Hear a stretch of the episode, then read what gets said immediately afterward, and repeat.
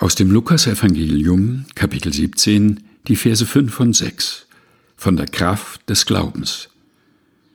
Und die Apostel sprachen zu dem Herrn, Stärke uns den Glauben.